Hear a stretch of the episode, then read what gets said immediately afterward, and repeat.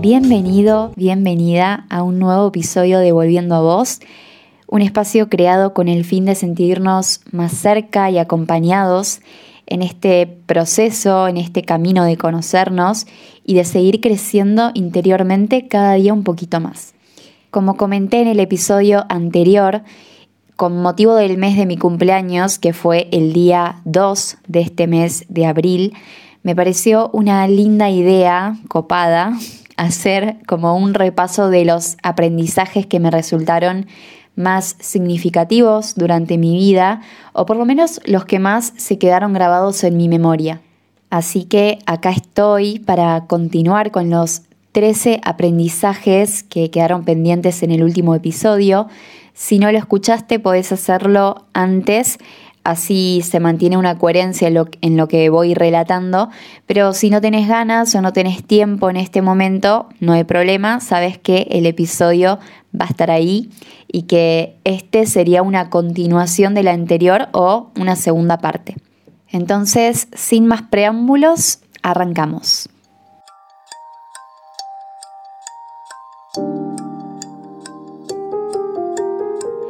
Mi nombre es Sofía y esto es Volviendo a Vos, un podcast de autoconocimiento y desarrollo personal.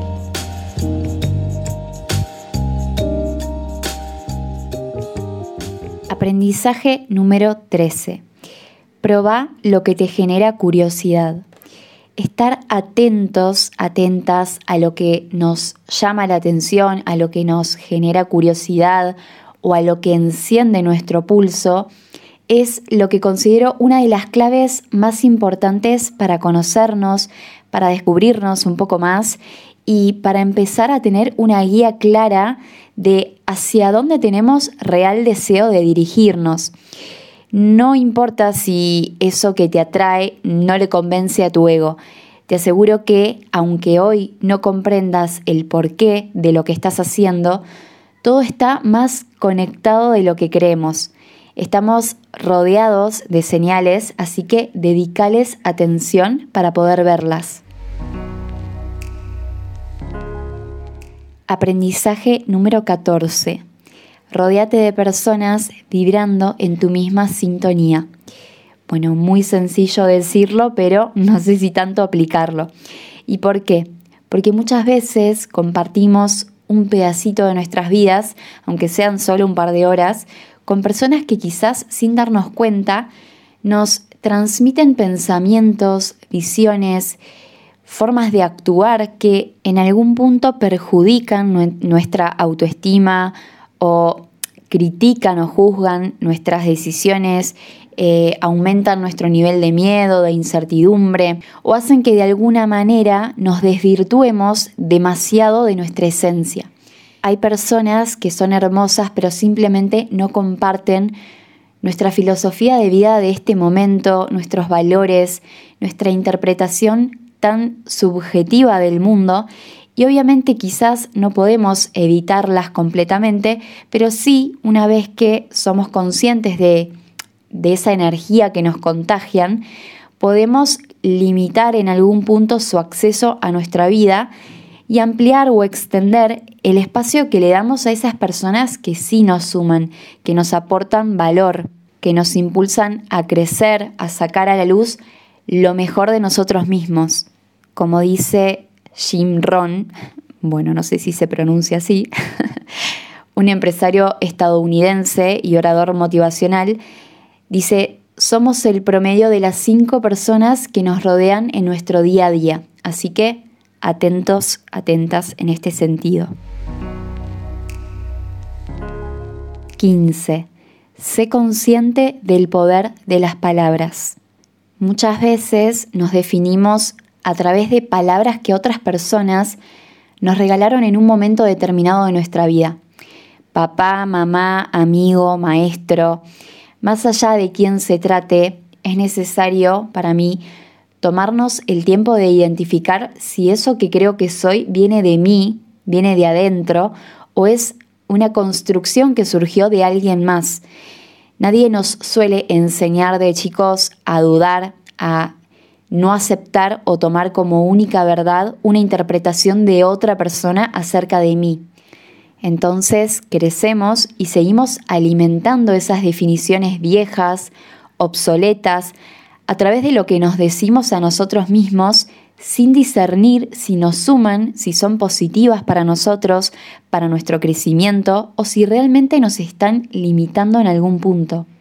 Cada palabra tiene una fuerza y un poder enorme y por eso se dice que son decretos. La palabra actúa directamente en contra o a favor de tu autoestima. Entonces, crea o destruye, enriquece o condiciona. Te propongo desde ahora, y me propongo a mí también, ser conscientes y responsables de lo que nos decimos, de lo que nos contamos en nuestro día a día y te invito, nos invito en realidad, a regalarnos más palabras nobles, gentiles, que nos conecten con nuestra mejor versión. 16. Sentirte perdido te permite encontrarte. Experimentar en determinados momentos de la vida la sensación de sentirnos perdidos, incomprendidos, indecisos sobre qué camino tomar o sobre qué decisión tomar, es una oportunidad para volver a conocernos, para entender de a poquito dónde estamos parados, dónde estamos plantados y hacia dónde nos gustaría ir. Como ya conté en algún episodio, hace algunos años tuve mi primera crisis existencial, podría decirse.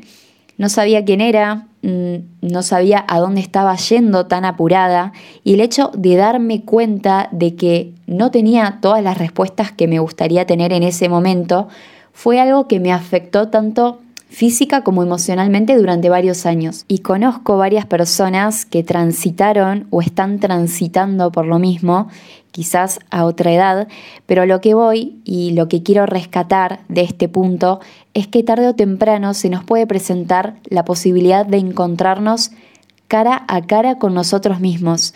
Y eso quizás implique transitar por un proceso de incertidumbre en donde las certezas quizás no existen y por lo tanto tengamos que aprender a convivir con ese vacío sin desesperarnos, entendiendo que lleve el tiempo que lleve, se trata de una oportunidad para empezar a elegir y a tomar decisiones con mayor conciencia. 17. No todos los caminos son lineales. Por mucho tiempo creí erróneamente que mi camino debía ser lineal y entonces comparaba mi proceso con el de otras personas quizás cercanas a mí, me frustraba con la idea de no poder enfocarme en una sola cosa, que esto ya lo conté en otro podcast creo, me limitaba a la hora de experimentar nuevos rumbos sin entender que eso era lo que me iba a permitir darle mayor sentido a mi vida y que, como dije antes, habilitar que más tarde los puntos se terminen conectando. Todo esto surgía del hecho de pensar que el equilibrio debía ser una constante, que los altibajos, las caídas, los momentos de estancamiento no debían ser parte del camino. Sin embargo, la vida no suele ser tan lineal, tan equilibrada, tan recta como suponemos. Constantemente nos encontramos con nuevos desafíos, retos, dolores que nos toca abrazar para poder crecer y avanzar. Entonces, asumir que somos seres humanos y que estamos haciendo humildemente lo mejor que podemos con las herramientas que tenemos hoy es importante para dejar de centrarnos en la búsqueda de perfección en el proceso y de alguna forma empezar a enfocar la energía en el recorrido, en los aprendizajes, en el crecimiento que adquirimos hasta este momento. El universo escribe recto con líneas torcidas, así que confía en el aparente desorden. 18. Los demás son tu espejo. La famosa ley del espejo afirma que el mundo exterior actúa como un espejo reflejando tanto nuestra luz como nuestra sombra, siendo un retrato de nuestro mundo interior. En otras palabras, lo que vemos en los demás nos revela información sagrada de lo que somos nosotros mismos. Todo lo que rechazamos o admiramos en otra persona existe también dentro nuestro. Por ejemplo, si me molesta o me irrita alguien que critica a los demás, es posible que esa crítica o ese juzgamiento también sea parte de mí. ¿Y en qué sentido? Bueno, esto no significa que yo ande por la vida criticando a los demás, sino que puede que esté siendo demasiado dura o exigente conmigo misma en ciertos aspectos. Es decir, habla de la relación que yo estoy teniendo conmigo en este momento. En otro episodio, quizás el siguiente, me gustaría ampliar este punto porque existen cuatro dimensiones respecto de esta ley del espejo. Pero lo interesante es que, en definitiva, concientizar lo que amo en el otro, así como lo que rechazo, me muestra qué es lo que está habitando dentro de mí y por lo tanto cuáles son esos aspectos que puedo potenciar y cuáles son esos aspectos que todavía quedan por sanar en algún punto, ¿no? La vida siempre regala espejos, sobre todo cuando somos incapaces de vernos. 19. Lo que buscas en una pareja es lo que buscas en vos mismo. Muchas veces sucede que lo que buscamos en el otro, específicamente en una pareja, son cualidades que tenemos adentro, pero no nos animamos a eh, manifestar o expresar por algún motivo. Una vez escuché una anécdota en donde una chica contaba un ejercicio que hizo eh, para darse cuenta qué era eso que estaba reprimiendo en sí misma y por lo tanto buscaba constantemente afuera. Entonces se dispuso como primer paso a describir con lujo de detalles a la persona de la cual se enamoraría. Entonces imaginó a esa persona de la forma más eh, vívida posible, definió su aspecto, su personalidad, sus aficiones, una vez finalizada esa lista, entre comillas, se preguntó a sí misma, ¿me parezco en algo a esa persona de la cual me enamoraría? Y entonces tenía puntos en los que sí y otros en los que no. Lo que decidió fue trabajar en sí misma para convertirse en esa persona de eh, sus sueños, podría decirse. me pareció súper interesante compartir esto porque fue algo que me despertó a la hora de entender por qué busco lo que busco en el otro, ¿no? La clave siempre está en desarrollar todo nuestro potencial para evitar que si sucede esa posibilidad de compartir, que no sea desde la necesidad, sino desde el mero acto de ser con el otro. 20. Resignifica tu concepto de éxito. Y en este punto me gustaría rescatar un fragmento de un video que hice hace un tiempo que se llama Tu lugar en el mundo y que trata justamente de este tema. Y dice, creemos que el éxito se basa en ganar. Ganamos solo cuando competimos. Y si somos más rápidos que el de al lado, mucho mejor, más chances de sobrevivir. Y entonces crecemos y esos miedos crecen a la par con nosotros. Seguimos pensando que si el sol brilla un poco más para el otro, entonces va a brillar un poco menos para mí, como si no hubiese suficiente luz o lugar para todos, como si nos costase comprender que todos tenemos la misma capacidad de brillar, solo que no todos la reconocemos al mismo tiempo. Seguimos midiendo nuestro éxito a partir de reglas inventadas por alguien más, en lugar de definirlas en base a lo que es significativo y valioso para cada uno. Y es que quizás es ahí donde se encuentra el verdadero significado de éxito, en la valentía de ser real, auténtico. Tanto que si las reglas de ese juego al que juega la mayoría no coincide con tu esencia o tus valores, decidas retirarte para crear uno propio, con otras condiciones, pero con un premio que vale mucho más que cualquier otro y que se trata de encontrar en este mundo tu propio lugar. 21.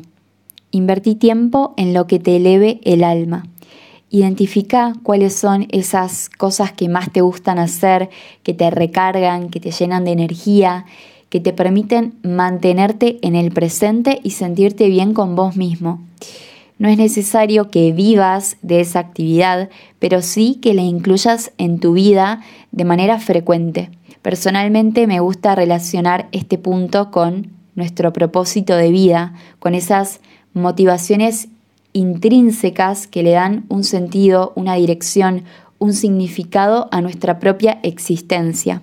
No tiene que tratarse de algo utópico, inalcanzable, idealista puede ser algo tan simple como sentir paz o plenitud cuando te encontrás haciendo eh, algo en particular en donde perdés la noción del tiempo y simplemente estás ahí. Puede ser entregar luz a los demás por medio de un gesto, de una palabra, de una acción. Puede ser expresar tu voz a través del arte, eh, desarrollar tu autoconocimiento y orientar a otras personas que quieran seguir el mismo camino.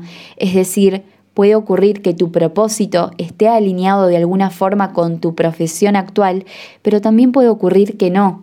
Entonces, lo importante es poder empezar a darle lugar en nuestra vida a esas actividades que nos conectan con nosotros mismos, dejando de lado las excusas, los prejuicios, las resistencias.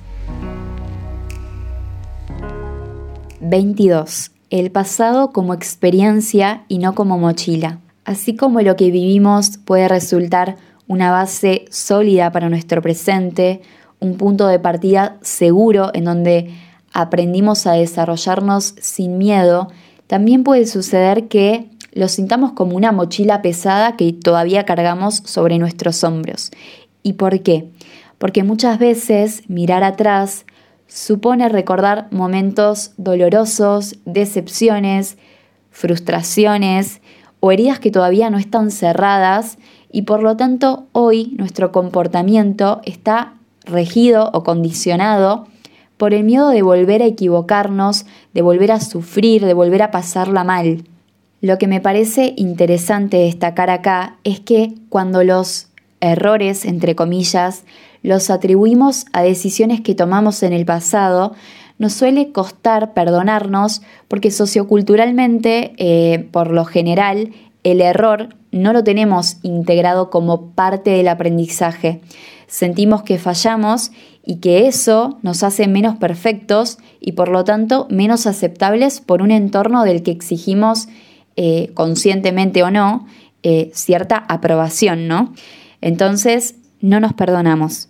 Sin embargo, resulta sumamente necesario aprender a hacerlo, a entender que somos humanos y por lo tanto podemos fallar eh, y que hicimos lo que pudimos con los recursos que teníamos en ese momento. Hicimos lo que nuestro miedo nos dejó, lo que nuestro nivel de conciencia de ese momento nos permitió. Sigamos entonces dedicando tiempo a trabajar en nosotros mismos para que podamos realmente soltar el peso del pasado y experimentar la libertad o la plenitud que puede sentirse al hacerlo. 23. No necesitas correr para llegar lejos. ¿Cuántas veces permanecemos tan obsesionados con la meta que queremos alcanzar que anulamos nuestra capacidad de disfrutar del proceso, ¿De qué nos sirve un resultado final satisfactorio si el camino no lo fue? ¿Cuál es el fin de correr cada vez más rápido, de no respetar nuestra propia velocidad, nuestro cuerpo que nos pide quizás caminar un poquito más despacio, con un poco más de calma? Y es que Proponernos metas nos permite enfocar nuestra energía hacia una dirección puntual, pero si el trayecto que vamos atravesando hasta llegar a ese objetivo no se goza, probablemente el destino final nos resulte en algún punto un poco superfluo o vacío o efímero. Al encontrarnos ansiosos por llegar, por obtener, por lograr, podemos tomar decisiones precipitadas que nos alejen de ese objetivo. La impulsividad vive en la impaciencia y lo que en un principio creemos que puede ser una acción de acercamiento a eso que queremos, puede convertirse finalmente en un paso hacia atrás. Es importante entonces que comprendamos que la paciencia y la observación son dos claves esenciales si lo que buscamos es caminar, pero hacerlo enteros, disfrutando, aprendiendo. 24. Libérate del peso de ser alguien. Como ya comenté en uno de los episodios anteriores, desde chicos, sobre todo al momento de tener que elegir una profesión, algo a lo cual dedicar nuestra vida, solemos confundir el ser con el hacer. Y como consecuencia empieza a surgir la ansiedad, la sensación de estar incompletos, vacíos, como si una actividad externa nos completara. Venimos al mundo como seres íntegros y completos. No necesitamos algo de afuera para lograrlo. La integridad es interna y es inherente al ser. Libérate del peso de ser alguien porque ya lo sos. Si te interesa profundizar en este tema, puedes escuchar el episodio número 3 que se llama La presión de elegir un camino. 25. Dar volantazos es completamente válido. Cambiamos en la medida en la que nos vamos conociendo y en este proceso se van modificando nuestras prioridades, nuestros deseos, nuestras metas, relaciones, etc. ¿Y por qué? Porque nos estamos cuestionando con el fin de alinearnos con nuestra esencia. El cuestionamiento, la duda están para mí infravalorados honrar la duda es lo que nos va a permitir cambiar en pos de nuestro bienestar. Y es que en realidad empezar de nuevo nunca implica empezar de cero. Las nuevas experiencias o situaciones que nos toquen vivir, los desafíos que nos toquen enfrentar, siempre lo vamos a hacer con nuestra cajita de herramientas, esas que fuimos adquiriendo durante nuestra vida a través de lo que nos haya tocado atravesar o aprender.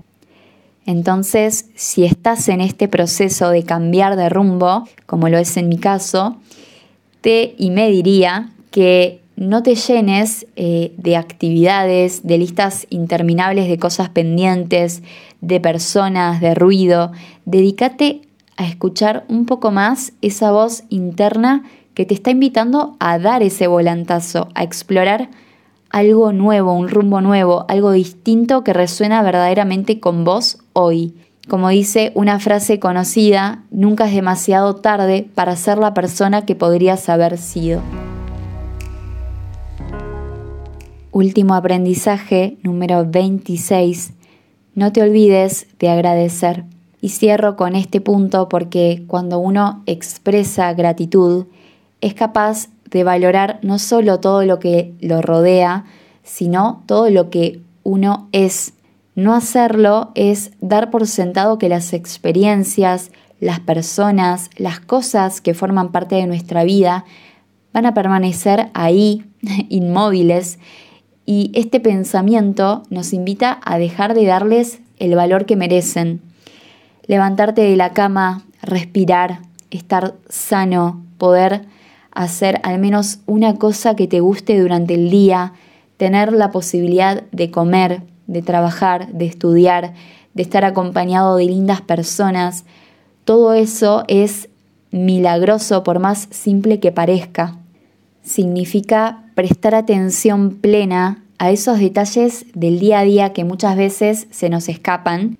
Y por otro lado, no solo es importante agradecerle a la vida, al universo, a la naturaleza, a Dios o a quien creas, sino también agradecerte a vos mismo todos los días por el motivo que consideres, dedicarte tiempo, escucharte, moverte, nutrirte de personas, de hábitos, de experiencias que te hagan bien, que te sumen. En la gratitud siempre hay un sentimiento de conexión real con nosotros mismos y con lo que nos rodea, porque nos permite ver la realidad desde un lugar de abundancia, de, bueno, lo que hay hoy es suficiente, no necesito más que esto. Entonces ahí dejamos de lado la percepción de carencia, de necesidad, de falta. Y para empezar a aplicar este hábito de agradecer, recomiendo una práctica que yo particularmente suelo hacer y sé que muchas personas también lo hacen, que se trata de tener un diario de gratitud en donde cada día puedas escribir al menos tres cosas por las cuales estés agradecido o agradecida. Y para cerrar encontré un poema que me gustó referido a este tema, así que se los voy a compartir. Agradece el no tener hoy todo lo que deseas. Si lo tuvieras, qué ilusión quedaría para mañana. Sé agradecido cuando no sepas algo. Te da la oportunidad de seguir aprendiendo. Sé agradecido en los momentos difíciles. Son una enorme oportunidad para crecer. Sé agradecido por tus limitaciones. Te dan la posibilidad y la oportunidad de mejorar.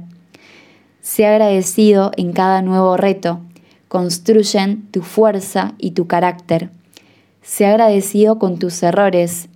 Ellos te enseñan las lecciones más valiosas de tu vida. Sé agradecido cuando estés cansado y fatigado. Significa que ese día has marcado una diferencia. Y hasta acá la segunda parte de este episodio especial que tenía ganas de compartir en este mes de abril. Amo cumplir años, así que me encantó festejar de alguna forma también a través de este espacio. Intenté rescatar las lecciones más significativas que pude registrar durante mi vida y todos los aprendizajes que nombré están concientizados, pero no todos están completamente integrados, así que seguiré trabajando en mí. Espero que te haya gustado el episodio de hoy. Me encontrás en Instagram como arroba volviendo a vos. Gracias por estar acá de corazón. Nos encontramos la próxima. Te mando un beso enorme.